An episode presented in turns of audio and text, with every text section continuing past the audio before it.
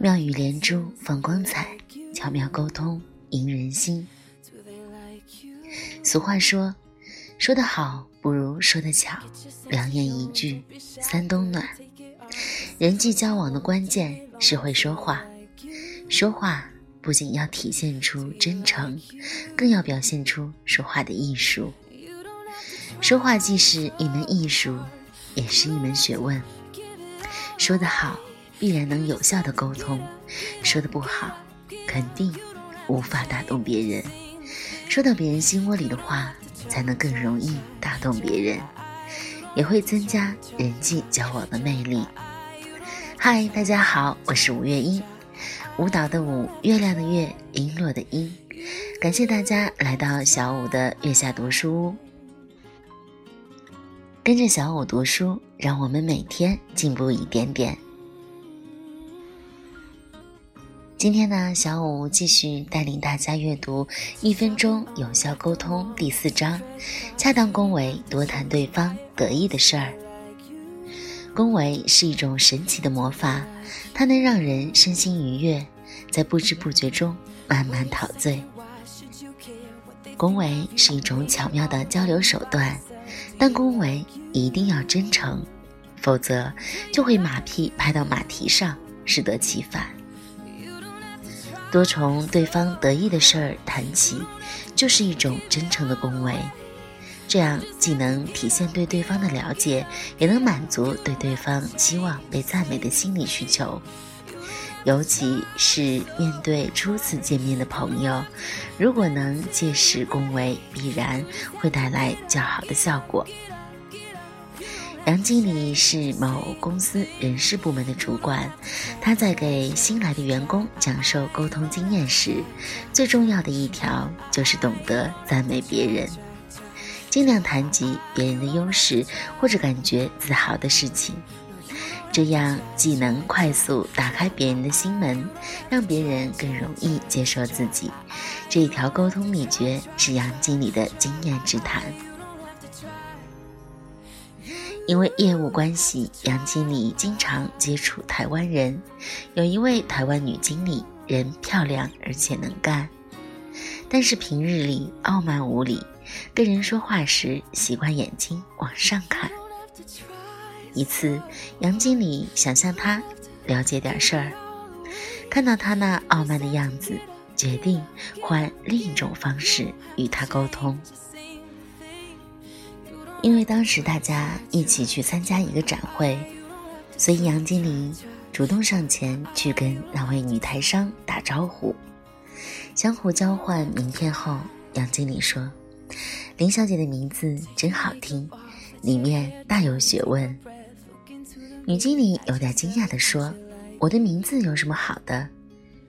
叫林静玉的人多的是。”杨经理笑着说：“你看。”你这么漂亮，跟林黛玉就差一个字，但是你比她活泼多了，而且你长得跟大明星林青霞有几分相似，但是你要比林青霞文静很多。更为可贵的是，你比较有能力，是我们中间的佼佼者。女经理平日自视清高的原因，就是得益于自己的美貌和能力，而杨经理的话切中要害，自己得意的事情被人夸奖，自然喜形于色。他很快就和杨经理成了好朋友，他们成功的合作了许多项目，在交谈中，不经意谈起对方得意或者在意的事情，是一把打开交际大门的钥匙。恰当的恭维，在某种程度上是对他人的一种肯定，因为人们大都喜欢被人赞美。在销售中，如果技巧得当，很有可能会促成买卖。某服装店的老板善于洞察客户心理，不管是什么样的人到了店里，他都会让顾客买到合适的衣服，满意而去。一天，一位身材高挑的年轻女子来到店里。试穿了好几件衣服，都不太合适。老板在旁边观察了半天，就在女子准备离开的时候，他走了过去，姑娘身材这么好，试衣服的时候挺胸抬头会更有气质。你这样高挑的身材，真的可以去当模特了。原来他发现女子找不到合适的衣服，不是因为店里的衣服不好，而是她在试穿衣服的时候习惯弓着腰，再加上不自信，没能体现出衣服的效果。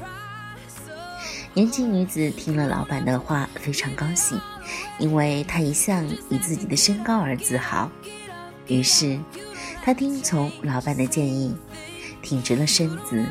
穿着衣服重新走到了试衣镜前，这时镜中的女子气质优雅、大方、端庄，那些刚才还觉得不合适的衣服，仿佛一下子变了样子，穿起来都很合身，尽显曼妙的身材。